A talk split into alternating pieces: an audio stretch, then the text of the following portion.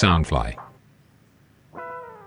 Hello，大家好，欢迎回到来南洋奇闻，我是你们的扎古叔叔。南洋奇闻是由 Soundfly 声音新翅膀监制，全球发行。本集呢是在二零二零年一月三日录制的。我在 IG 上面看到啊，很多台湾的听众呢都去跨年啊看一零一放烟花，真的很热闹啊。在新的一年呢，希望大家都能够朝自己的目标前进。你们的愿望都能够达成。在跨年夜那天晚上呢，叔叔并没有出去啊，只是跟家人呢，就是我的老婆孩子，一起在家里吃火锅啊。因为我老婆呢在公司抽奖啊，抽到一个二合一的火锅炉，就是可以又刷又煎的那一种。那么之前几次带我的孩子去吃这个日本烤肉的时候呢，我孩子都很喜欢烤肉这个活啊。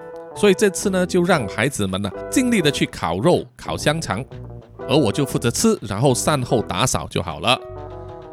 记得疫情前呢，跨年夜的时候啊，在我住的公寓外面啊，都有好几处地方连续的放烟火，非常非常的热闹。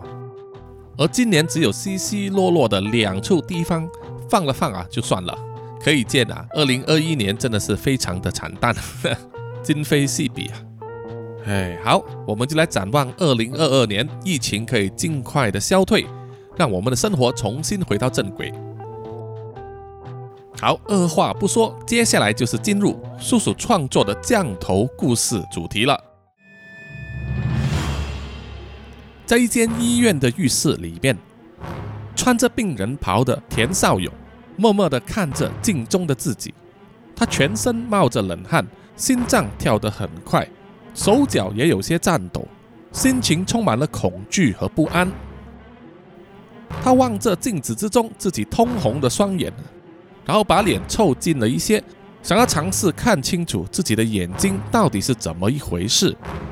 他一直觉得右眼的眼窝里面有东西，冻得他隐隐作痛，感觉上像是有一颗沙子呢溜进去了眼球的后半段，卡在那里，非常的不舒服。怎么弄也弄不出来，滴了多少眼药水啊，也没有办法止痛。他对着镜子啊，不断上下左右滚动他的右眼球，他甚至有一种想要把眼球抠出来，再伸手进去给眼窝里面抓痒的冲动。接着，当他将眼球尽量往上滚动的时候，他发现眼球下方的眼白好像有东西，于是他又再更靠近镜子一些。几乎把脸贴在镜面上，仔细的观察眼球下面的眼白。他看到有小小的黑点在那里若隐若现。接着，一根像是触须的东西从他的眼白那里伸出来，然后又很快的缩了回去。但是这样子已经足以啊吓得田少勇呢整个人跌坐在浴室的地板上。他心中不住的想，到底他眼睛里面长了什么东西？接着一阵痛楚从他的小腿上传来，明明他跌倒在地板上啊，痛的应该是屁股，小腿又怎么会痛呢？田少勇连忙翻起他的病人袍，查看他的两只小腿。这个时候他就发现他的小腿后方皮肤之下有东西在滚动，或者是说在爬动，每爬动一分就给他带来刺入心椎的痛苦。他看着那个变化的形状，很肯定那并不是他的血管。那东西爬着爬着又缩了回去，消失在他的小腿上，接着又突然间出现在他左大腿的内侧，而且慢慢的肿起来，像一颗鸡蛋那么大小。田少勇痛得呱呱大叫，不断的用手去按设定在洗手间里面的紧急信号。很快就有几名医生和护士呢走进来浴室。把田少勇抬起来，放回到他的病床上。每个人看见田少勇左大腿上那个鸡蛋那么大的肿瘤，都吓得面无人色。满头大汗的医生还在想着到底怎么样去处理这个问题。接着那个鸡蛋大小的肿瘤就突然间爆了开来喷出了血花。那些脸被血沾到的护士啊也吓得呢鸡飞狗走。而更让医生和田少勇自己惊讶的是他们看到啊从爆开的肿瘤里面爬出来的是一只蜈蚣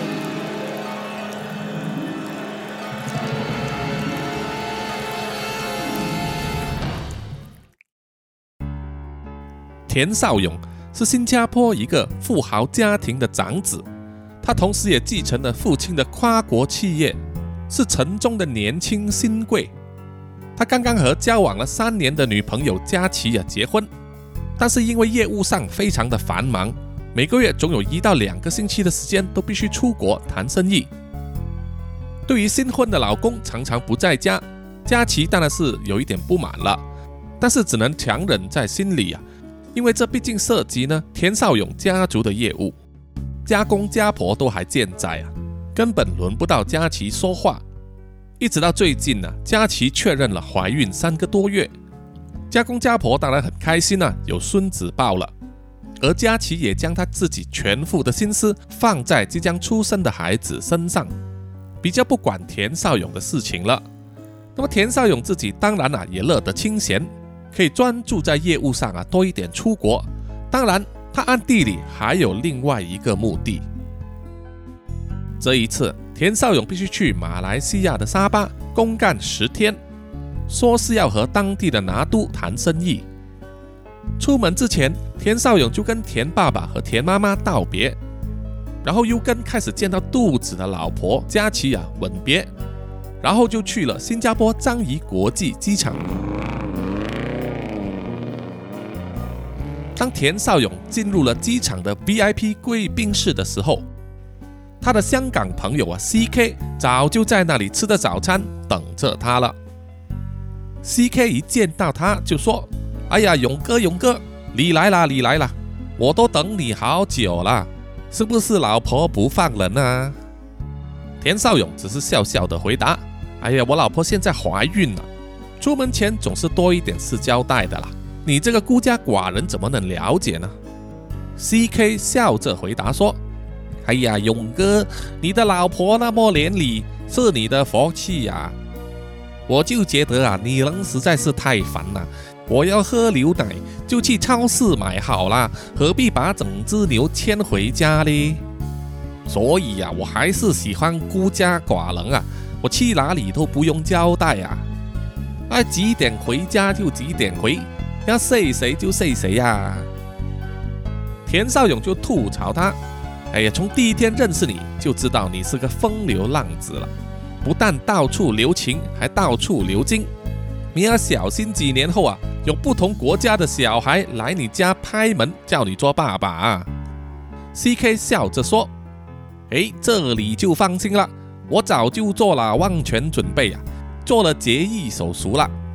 如果有女人说她怀了我的孩子啊，那我就能肯定不是我的啦。”田少勇笑他说：“绝子绝孙也不怕吗？”C.K. 一副看透世事的样子啊，坦然说：“我觉得自由最珍贵了，千金难买呀。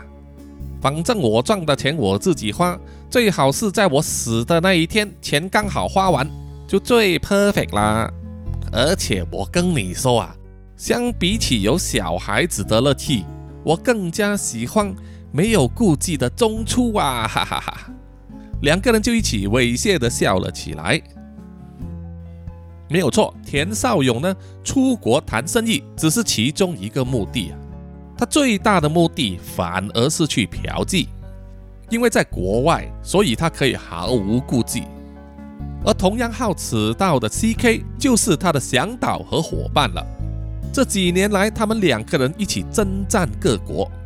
乐此不疲。这一次，他们要去马来西亚沙巴州的首府雅比市，对田少勇来说非常的陌生，但是 C.K. 却经验十足啊。他说自己曾在那里玩过几个月，拍胸口的保证啊，田少勇这一次去也会流连忘返。于是，两个男人呢就坐了飞机，兴致勃勃的到了雅比市。入住了当地著名的五星级酒店。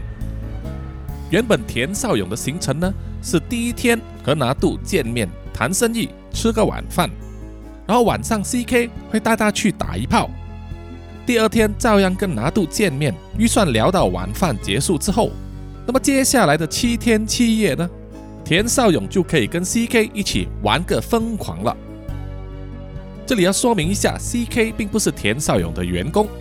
他是继承了大量的遗产，长期居留在新加坡的香港人。他没有工作啊，每天就是吃喝玩乐。他继承的钱财呢，应该足够他玩到八十岁啊。如果他有八十岁病的话，他们两个人因为认识之后啊，都是同道中人，而且 C.K 还是色徒老马，知道去哪里可以找到最好的妞，所以田少勇每次出国呢，就会叫上他。而为了不被家人怀疑呢，所有装备都是由 C.K 准备和提供的，包括壮阳药啦。伟哥啦，保险套啊，润滑剂等等，这一次也一样。两个人定好时间表之后，田少勇就出发去见拿督了，而 C.K 就自己先去玩一圈。让田少勇没有想到的就是，和拿督第一次见面啊，谈的生意非常顺利，吃晚饭也热情的招待他，还不放他走，一直要灌他喝酒。结果等拿督安排司机专门把田少勇送回酒店的时候啊，已经是凌晨三点钟，田少勇也醉醺醺的，根本不能再起来玩了。到了隔天上午，田少勇又被拿督抓去啊，陪他陪了一整天，照样喝到三更半夜才回来。到了第三天，田少勇以为可以开始玩的时候，却不知道吃了什么海鲜，导致食物中毒。上吐下泻的，在酒店房睡了两天。等他的身体恢复过来之后啊，他已经损失了四个晚上。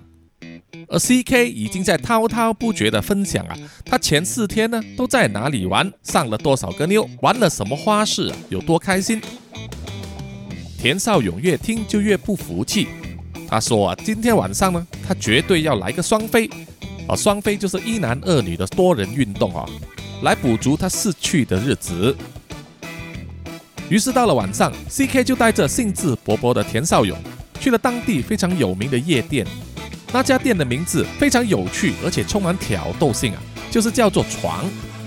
所以在当地也很流行一个双关语，就是通常会说今晚一起上床。那么到底是去床那家夜店喝酒，还是只去滚床单呢？啊，对于懂得拿捏的人来说呢？这一句话就进可攻退可守了，非常适合用来搭讪。来到床之后，C.K 就直直走到啊二楼上面的 V.I.P 包厢区，可以直视舞台上的表演，同时也有一定的隐私性啊。这也是 C.K 喜欢来这里的原因。两个男人开了酒之后啊，很快就会有一些穿得火辣的女生在他们面前啊走来走去，有意无意的向他们抛媚眼。已经忍了好几天的田少勇啊，已经流出口水来。C.K 却按着他说：“哎呀，勇哥不要那么心急，夜晚还很长，你可以慢慢挑，觉得漂亮的跟他们握手一下，他们就会过来跟你饮酒啊，饮酒。真的觉得合适的话，跟他谈个价钱，谈好了就可以直接带走回去房间了。如果谈不好，肯定收，没关系。”给点 tips，叫他们滚，再跳过一个就行啦。现在时间还早啊，再多一个钟左右，就会有很多兼职的学生或者是 OL 不错玩啊，就是稍微贵一点。再夜一点的，大多数都是职业的，比较有职业精神啊，价钱也比较便宜，就看你青菜萝卜喜欢钓哪一个咯。听完了 CK 的指导之后啊。田少勇不停地点头，然后就睁大了他的眼睛去跳。但是在夜店里面呢，灯光那么暗，要跳人也不是易事。而且田少勇心中也有一定的要求。十几位美眉在他面前走过之后啊，他都还没挑到，反而是 C.K 呢，大喊着：“这个，这个，这个，来来来，过来，过来，过来！”很快就挑了一个身材娇小、有着小麦色肌肤、有着曲卷短发的少女。C.K 说啊，哎呀，来到南洋就一定不能错过南洋风味嘛，而且他们都玩得很放的。说完就抱着那位少女啊一起喝酒，然后毛手毛脚起来。田少勇啊只是微微笑，他个人是比较偏好皮肤白的华人、日本人或者是韩国人。就是跟他自己的老婆佳琪差不多类型，这一点就常常被 C.K 吐槽说，出去外面偷吃，居然也偷一个跟老婆差不多的，哪有什么乐趣可言呢？即使如此啊，田少勇还是依然故我，坚持着自己的原则，一直到这一天晚上，他可能从此就要改观了。挑了整整一个小时之后，田少勇啊才挑了一位自称是日本来的留学生，样貌和皮肤都符合田少勇的要求啊。喝了几杯酒之后，两个人很快就熟络厮磨起来。这个时候，突然间在他眼前走过一位呢，长发披肩。有着小麦色健康肤色、身材好到不得了的美女，而且最重要的就是她骨子里散发着一种既高贵又充满妩媚的气味啊！而且右眼的眼角有一颗泪痣，吸引住了田少勇。田少勇呆呆地望着她，那个女生也马上察觉到他的目光，对他笑了一笑，就捧着自己的酒杯呢过来坐在田少勇的身边。那位自称日本留学生看到之后啊，就露出很不高兴的脸色，大概是想啊，这个女生这么没礼貌，直接来抢生意。这个时候啊，C K 看到了，就说：“哎，是你啊，是你，好久不见啦！”有泪痣的女生看到 C K 啊，也笑着向他挥手打招呼。田少勇就问 C K：“ 哎，你们认识的？”C K 就回答：“是啊，我第一晚来就认识他啦。”然后小声在田少勇的耳边说：“哎，他超正又爱玩的，那一晚那一晚我们做了五次啊！啊，勇哥好料好料啊！你不介意的话，这个好这个好。”田少勇笑着说：“哎呀，兄弟，我当然不介意啦，就算我们一起玩也行啊。”听到田少勇不介意啊，C K 也笑着说：“哈哈哈哈哈！啊，没有没有没有，我已经有目标了，勇哥，你今晚想要双 P，他是没有问题的。”另外一个我就不知道啦。那个自称是留学生的女生听了之后啊，大概了解状况了，也点头说她不介意。而田少勇还是出于礼貌啊，就问那个有泪痣的少女，跟她双 P 有没有问题？那个少女只是笑着做出 OK 的手势。田少勇就有一点疑惑了，就问她什么名字，为什么不说话？少女指了指自己的喉咙。然后就握着田少勇的手啊，在他掌心上写了几个英文字母。C K 就笑着说：“啊，勇哥，我忘了跟你介绍啊，他叫做 Putri，就是公主的意思咯，是哑的，不会说话。这样你就不用担心他会去跟你老婆告状啦。”田少勇听了之后啊，有点惊讶，但是他对 Putri 的感觉却没有减少过，反而觉得他充满神秘感。让他迫不及待的想要占有她。于是，在喝了几杯酒之后，田少勇和 C.K 就带着几位美女坐上了计程车，回到了酒店，各自享受他们的夜晚。禁欲了几天的田少勇已经恢复了体力，所以状态非常好，和两位美女同时做多人运动完全没有问题。做了一次之后。那个自称是留学生的女生就收了钱，马上就离开酒店，并没有留下来过夜啊。反而是 Putri 好像越战越勇，意犹未尽，而且全身就好像散发出特殊的气息，让田少勇好像吃了没药一样，做得欲罢不能。两个人不知道做了多少次，一直到精疲力尽才沉沉的睡去。朦胧之中。田少勇感觉到躺在他身边的不腿起了床，慢条斯理地穿上了衣服。田少勇啊，知道他们要收钱走人了，于是就要爬起床去找他的皮包。酒店房门外响起了钟声，田少勇一面在钱包里面数钞票啊，一面觉得有点惊讶：怎么在这种时候会有人来按他的房门铃呢？不会是 C.K 吧？只见 Putri 好像习以为常一样，穿好了高跟鞋之后啊，就笔直的走去开房间的门，让始料不及的田少勇啊拼命要找东西遮盖他赤裸的下体。只见门打开之后，门外有一个皮肤黝黑、身材强壮、一身看起来像是游击战士的男人站在那里。田少勇吓了一跳啊，以为这个是仙人跳的陷阱。P 嘴和外面那个男人是串通了，要进来洗劫他，吓得他退后几步，马上抓起他的手机，做出要拨电话报警的手势。可是出乎意料之外的那个精壮的男人并没有要进来的意思，他只是死死地盯着田少勇，等待着 Putri 走出房门。当 Putri 转身要关门的时候啊，看见了田少勇的举动，就露出了非常好笑的表情，并且用手势啊尝试告诉田少勇不要担心，他要走了，还称赞田少勇说昨晚他很棒。田少勇一时反应不过来啊。不知道到底是怎么一回事，他一只手握着一条毛巾遮住自己的下体，另外一只手还握着一叠钞票。于是他就伸出那只手啊，示意说要给钱不取。但是 Putri 啊，只是笑笑的做了一个手势啊，表示他并不要钱，然后就把房门关上。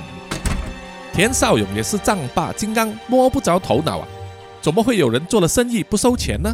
他马上冲出房门外啊，想要去追 Putri。但是走出房门之后，才发现自己衣不附体，觉得非常的尴尬。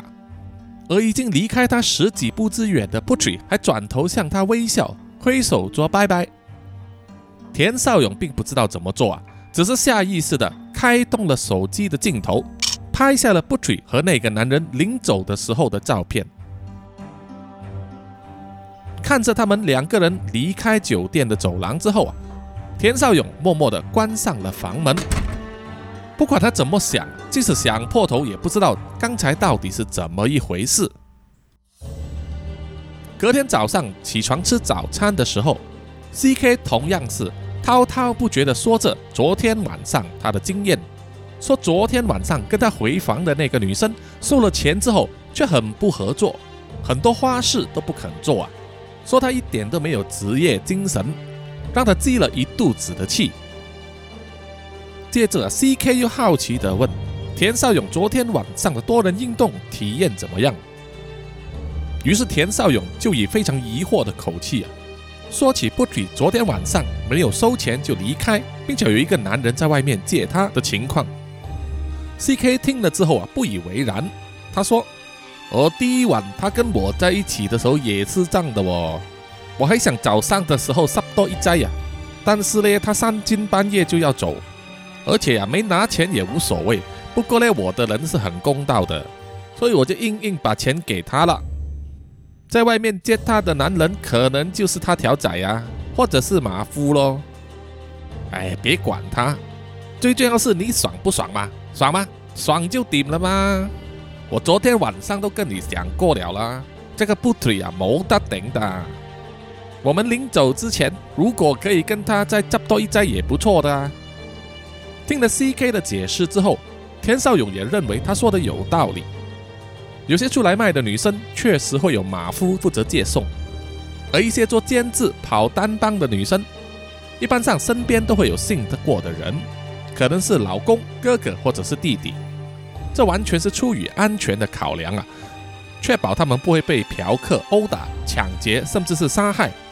但是田少勇心中还是有一些疑虑，只是他一时想不出来是什么。接下来的几天晚上，C.K 都带着田少勇去各个夜店寻欢，即使每一天晚上陪他的女生都不同，但是不知道为什么呢？到了临走的前一天晚上，田少勇还是想起了 Putri。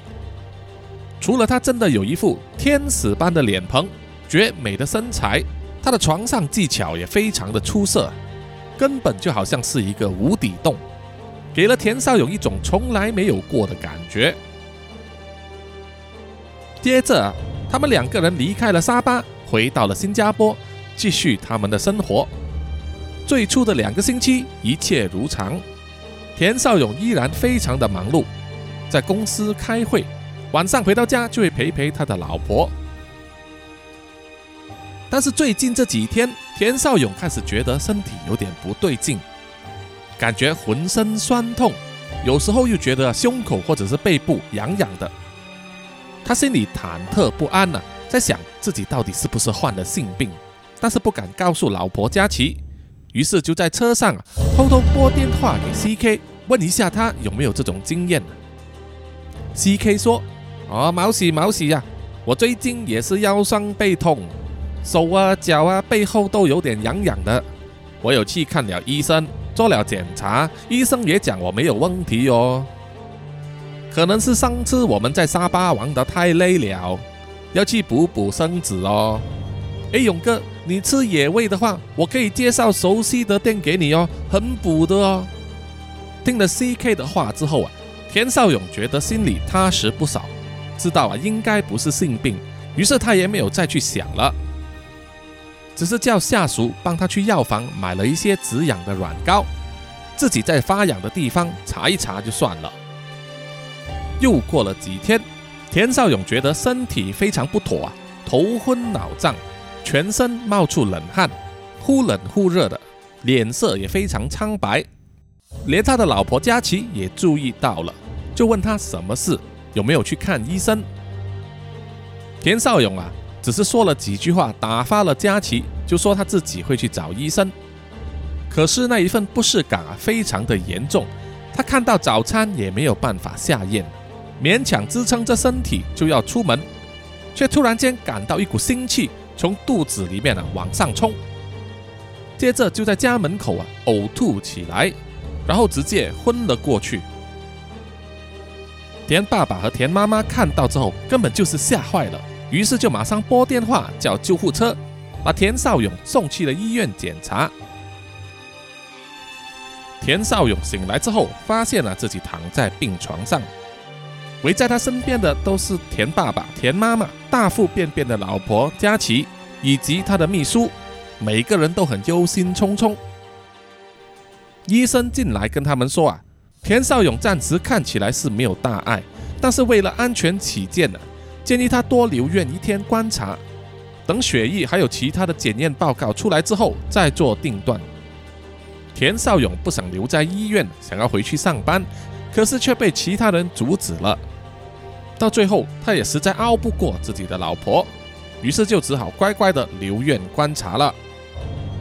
田爸爸原本要留下一位佣人在他身边供他差遣，可是田少勇还是拒绝了，说他现在住的是豪华的病房啊，只要按一下键就可以传召护士进来，他也不想有人在身边呢，觉得好像在监视着他，于是把仆人也打发走了。等到所有人都离开房间之后，王少勇就拿起手机拨给 C.K，想要跟他说一下自己的状况。可是电话响了很久都没有人接听，于是又发了信息给他，C.K 也是没读没回。王少勇心想，C.K 可能是在忙着开车还是什么吧，于是他又放下了手机，打开了电视来看，看着看着又昏昏沉沉的睡着了。在睡梦之中，田少勇想起了不嘴，想起了他柔软的长发，想起他迷人的体香，想起他滑嫩的皮肤，想起他在快感之中的呼吸声，仿佛他好像又回到了那一晚，两个人肆无忌惮的在床上缠绵。田少勇记得，在最后的冲刺，两个人都快要到达天堂的时候。不嘴会用牙齿轻咬他的肩膀，甚至用他尖尖的指甲抓着自己的背部啊！对田少勇来说，那是他征服一个女人的证明，他非常喜欢那种感觉。可是这一次在睡梦之中，他却觉得被咬过和被指甲刮伤的地方奇痒无比，好像有看不见的蚂蚁在皮肤之下走动，让他不管怎么抓怎么烧。都不能烧到痒处，非常难受啊！田少勇甚至还梦到自己用刀子割下自己的皮肤，好让他的手指能够抓到下面的皮肤来止痒，弄得满地都是血。那种又痛又舒服又得到解放的感觉，非常难以形容。就这样子一直割一直刮，直到他全身的皮肤没有一处完整为止。这么血淋淋的梦境啊，把田少勇吓醒了。他从病床上跳起来，看着自己的双手，所有的皮肤都还完好无缺，吓得他出了一身冷汗啊。接着他又觉得眼睛不舒服啊，眼窝里面好像有东西，于是就下了床，进去浴室里面照照镜子查看。不久之后，在病房外面当值的护士。收到了来自田少勇的房间所发出的紧急信号，于是就马上赶去查看，就只看见田少勇在浴室的地板上痛，一直抓着自己的左大腿啊，痛苦的挣扎，好像在抽搐一样。于是就马上出去呼叫了几个帮手啊，包括医生，前来帮忙把王少勇抬回他的病床上。接着就是惊心动魄的一幕。医生和护士都亲眼目睹，突然长在田少勇大腿上的那块肿瘤爆开，血花四溅，然后爬出几只蜈蚣，吓得田少勇啊不断抖动他的大腿，想要把蜈蚣甩掉。可是几只蜈蚣却在他的大腿和膝盖上爬来爬去，田少勇一直大喊，叫医生和护士帮他把蜈蚣抓掉。被吓坏了的护士根本不敢动手，只有医生比较大胆和冷静，抓起一块布，拨着拨着就把蜈蚣甩到地上。蜈蚣掉在地上，反而快速的乱跳乱爬，吓得医生护士也全部跳起来，乱踩乱踏，整个病房一片混乱。最后有两只蜈蚣被护士们踩死。而最后一只就被医生用热水瓶里面的热水烫死。那一阵骚动吸引了很多人在病房外面围观，而医生考虑到医院和田家的名声，马上把病房封锁，命令护士把所有窗户都遮盖起来，不让他们看到里面的情况，要等医生掌握了整个实际情况，再和院长商量，看怎么处理。很快的，田爸爸、田妈妈还有佳琪都收到了医院的消息，飞快的赶过来查看田少勇的状况。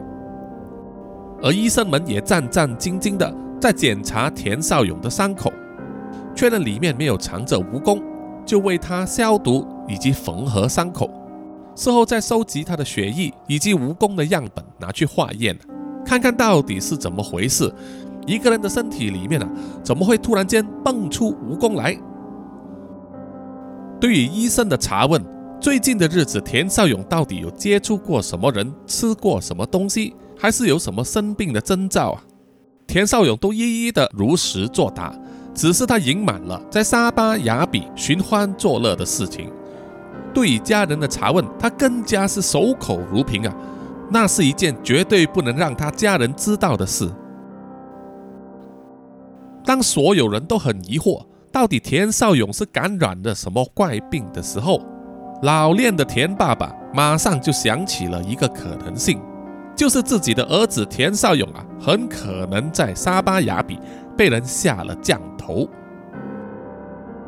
对于这种说法，医生们当然不相信啊，因为这个是完全不符合科学根据的，而且田少勇的各种身体和血液检查都没有显示有问题。在科学角度来看，他是一个完全正常健康的人。但是从田爸爸的角度来看，这才恰恰是一个问题，因为现代医术是没有办法治疗降头的。为了不要让事情多生枝节，田爸爸在支开了田妈妈还有佳琪之后啊，就和自己的儿子田少勇一对一的出席长谈。他要儿子啊老实交代，到底在沙巴雅比干了什么事情，才会惹到这种东西。起初田少勇还不敢承认，毕竟田爸爸是见过风霜的人，周游列国做生意那么多年啊，累积了很多历练，一眼就看穿自己的儿子在说谎了。于是，一再的软硬兼施，并且想办法要解释给他听降头的危险性，好让儿子能够老实交代啊。那么他才能对症下药。经过一段劝说之后，田少勇终于坦白交代他和 C.K 在沙巴雅比寻欢作乐的事情。田爸爸一听就知道啊，Putri 这个女人很有问题，她是下降头的最大嫌疑人。而且田爸爸找到一个关键点，就是 Putri 这个女人在和田少勇一起搞多人运动的前几天。就已经和 C.K 有过一腿了，所以当下必须确认 C.K 是不是也有同样的症状。田少勇这个时候才想起啊，他连续拨了好几次电话，发了几通信息，CK 都没有回应，难道是他出了事不成？为了求证这一件事，田爸爸就带了几个佣人，根据田少勇提供的地址跑去找 CK，好了解一下他的状况。田爸爸来到 CK 所住的公寓门外啊，不断的按铃拍门，都没有听到回应。但是田爸爸并不气馁啊，他持续的拍门喊叫，惊动了住在隔壁的邻居，而邻居就找保安人员上来看看到底是怎么一回事了。田爸爸就说住在里面的 CK 是他的朋友，好几天都没有联络，怕他在里面出了什么事。闹出人命就糟糕了。听到这种情况，保安也不敢怠慢了。邻居们也怕 CK 真的出人命，影响到他们，于是纷纷鼓励呢报警求助。很快的，警察和消防队也上门了。事情好像闹大了，但是田爸爸也不管那么多了，请求消防员帮忙破门。消防员破门之后进去屋里面查看了，发现了很不妥的事情，于是马上退出屋外，让警察来接管。田爸爸也跟着警察进入屋内查看，屋里面的状况啊，让见惯风雨的田爸爸也不禁为之吃惊。只见所有的窗户都被用报纸贴上遮盖起来，没有什么阳光照进来啊，变得又黑又阴森。而周围满是饭盒、零食、啤酒罐、酒瓶等等的垃圾，显示 C.K. 有一段时间并没有踏出家门。而地板上到处都是呕吐物和血液等的污迹，发出一股臭味，令人作呕。更惊悚的还在主人房里面，全身赤裸、不省人事的 C.K. 躺在床上，他的右手还握着一柄小刀。而全身上下、手臂、脖子、脸上等等，都有被他用刀子割开的伤痕，流出来的血都已经干固了。更恐怖的是，在他的床和地板上，有被他踩死的蜈蚣尸体，还有很多乱爬乱窜的活蜈蚣，甚至还爬到墙壁上，吓得田爸爸和警察们啊都面无人色，一时之间都不知道怎么应付。就这样让了整整一个小时，请来了灭虫公司，确认所有的蜈蚣都被消灭清理掉。接着就是医务人员呢，把奄奄一息的 C.K. 再去医院治疗。为了不引起恐慌，田爸爸还不惜动用他的关系和各种方法，确保屋子里面的画面啊不会传出去。对外一致的口径就是说，C.K. 患上了囤积症。在屋子里面囤积了大量的垃圾，并且在里面昏迷。田爸爸这样做，就是为了让这些事情呢都不会扯到他的儿子田少勇身上。为了研究病情呢，他还特地把 C.K. 安排到和田少勇的同一家医院进行密切的监视，并且请来全国最好的医生给他们诊治，就是希望能够把儿子的怪病治好。C K C K，你觉得怎么样啊？哎呀，你终于醒来了。昏昏沉沉的 C K 一直听到田少勇呼喊着他的名字，慢慢的睁开了自己的眼睛。他的意识模糊，觉得全身很不舒服，想要用手去抓，然后才发现手脚都不能动弹。C K 的全身都包上了纱布，双手都插管输液输血，身上还贴着很多感应器。他唯一能看见的，除了好几个围着他打转的护士之外，就是田少勇和田爸爸了。看到 C.K 醒来，田少勇很紧张地问：“啊，哎呀，兄弟，你到底发生了什么事啊？怎么搞成这样子啊？”C.K 有气无力地说：“呃，勇哥，我也不知道。自从沙巴回来之后。”我就很不 OK 啦，周身又痛又痒，又头晕、呕吐、发烧，身上又肿出一粒一粒的，又吐出奇怪的东西，我都不敢去看医生，也不敢见人了。我记得前天肚子肿起来的其中一粒爆开来，跑出很多蜈蚣，把我吓死了。我怕全身都会爆出蜈蚣来，就把肿起来的一粒一粒都割开。呃，阎王啊！我到底做了什么事，会中这样的怪病啊？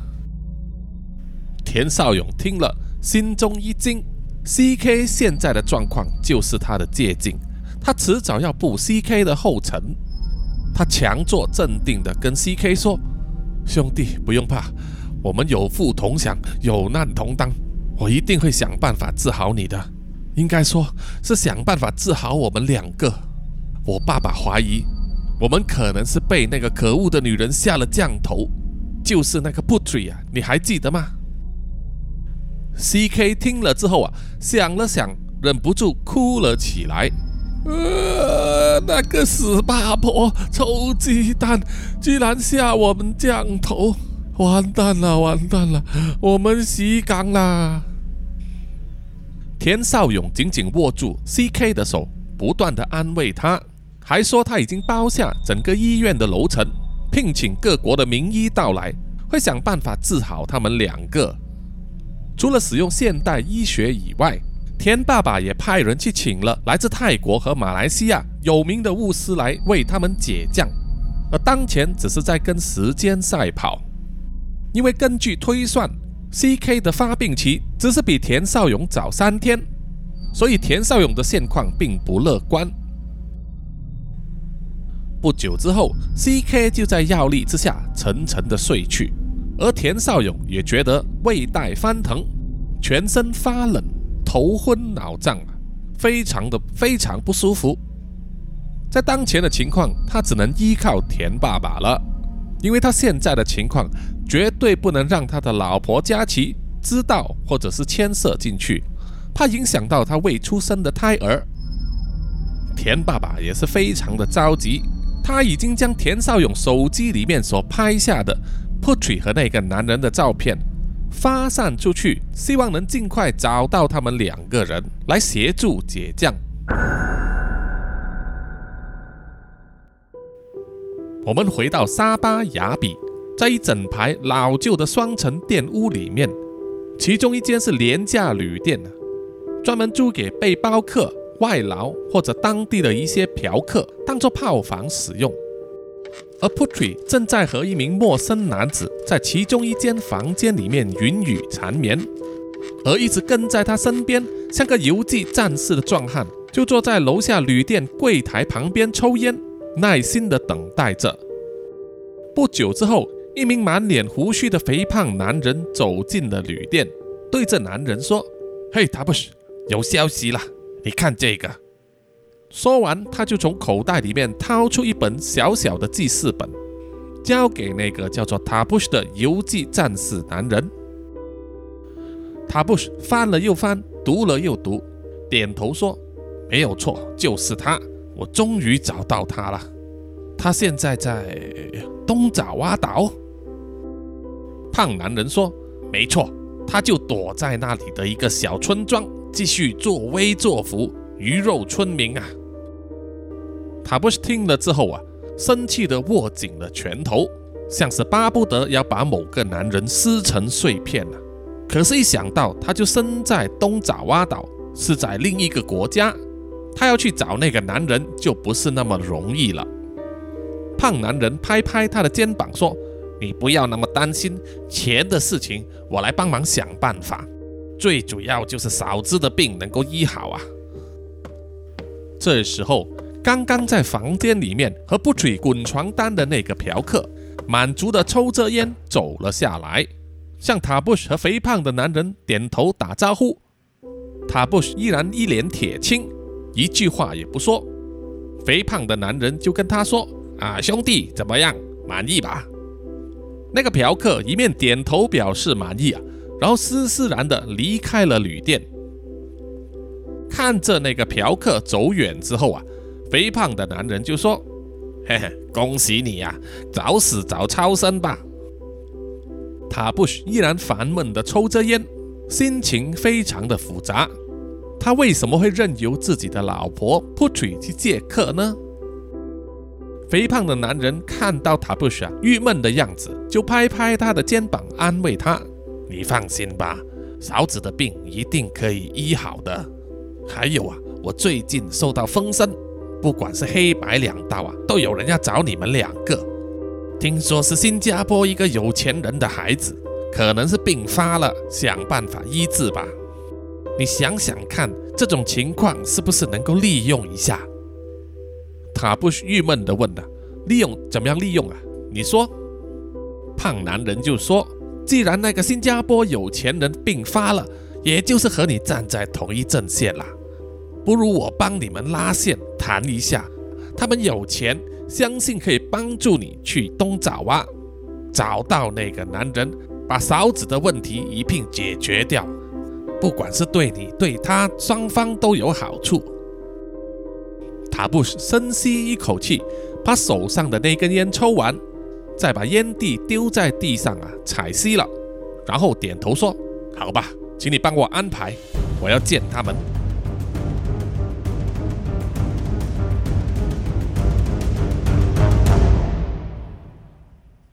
好的，本集的南洋奇闻故事呢，就暂时告一段落啊，请各位听众呢，要继续关注下一集的进展。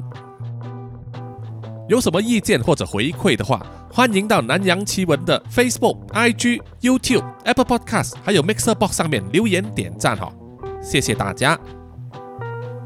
好的，接下来呢就是读出听众们的留言时间。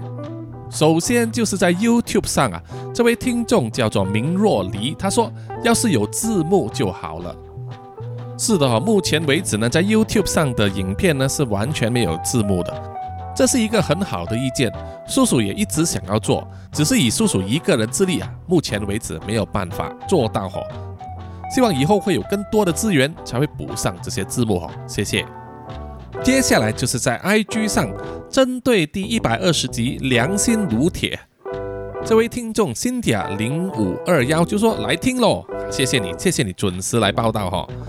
第二位是我们的南洋侦查员 Ruff，他说：“为了钱杀母亲啊，真的是没有人性，让人生气。确实，根据犯罪学家所研究啊，杀人的动机不外乎三种，就是钱财、资产和感情了。希望各位听众要引以为戒。”接下来是南洋侦查员一直该，他说：“哈哈哈，我也是老渣粉哦，这一集听了蛮难过。”天下父母心，有哪一个父母不希望自己的子女过得更好呢？哎，我当初也是小孩时，也真的不太想给爸妈管，只觉得他们管好多真烦。但是当我为人父母之后，才明白了这个道理，没有错哈。所以，我们人要学习懂得换位思考。确实，我们当孩子和当父母的时候，心境是完全不一样的哈。但是，我也希望说，在二十一世纪的年代呢，我们教小孩也要比较符合时代。现在的小孩啊，跟我们以前小孩的想法完全不一样。希望也能给他们适当的自由，让他们好好发挥，而不是硬要他们穿我们穿过的鞋，走我们走过的路吼。另外一位听众 Lancer 三幺幺三幺，他也说，小孩子思想不成熟啊，妈咪也太过溺爱了。我觉得如果真的发现管不了的话，其实就让监狱去管理吧，让小孩过过苦日子。确实没错。古人有云啊，自古慈母多败儿。其实父母太过宠爱孩子的话，孩子在长大的过程中啊，就完全以自己为中心，不管什么事情都只考虑自己的立场啊，不替别人着想，就会养出很多大头婴儿了。我想台湾的听众啊，应该都很熟悉了。好，接下来是在 Mixer Box 上的留言，同样针对第一百二十集《良心如铁》。呃，这位听众幺零零幺就说扎古叔叔说的很精彩啊，谢谢你。然后就是 Jaxie Mixer，他说感觉 Stella 真可怜，有个杀自己奶奶的父母亲。哎呀，所以叔叔说，现实有些时候真的很像八点档或者是乡土剧那么荒谬的。人家说戏如人生，人生如戏呀，真的一点也不假。接下来是我们的南洋侦查员二四公园，他就说。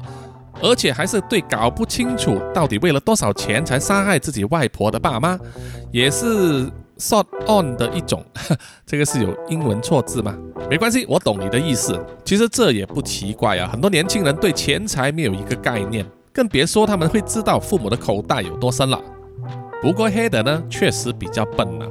他在之前争夺遗产的官司上，律师应该都有跟他说，到底他爸爸留下了多少钱给他们。而黑的只会花钱，不会赚钱吧？才会有这种概念。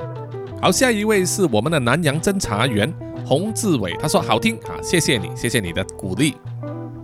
其实 Mixer Box 里面还有蛮多的留言呢，有一些是在比较旧的集数，因为相信有一些新的听众啊，他开始听回旧的集数的时候就发表了留言，叔叔没有办法一一的回答，但是呢都会点赞哈，希望大家呢继续留言。叔叔也会继续的读出，好不好？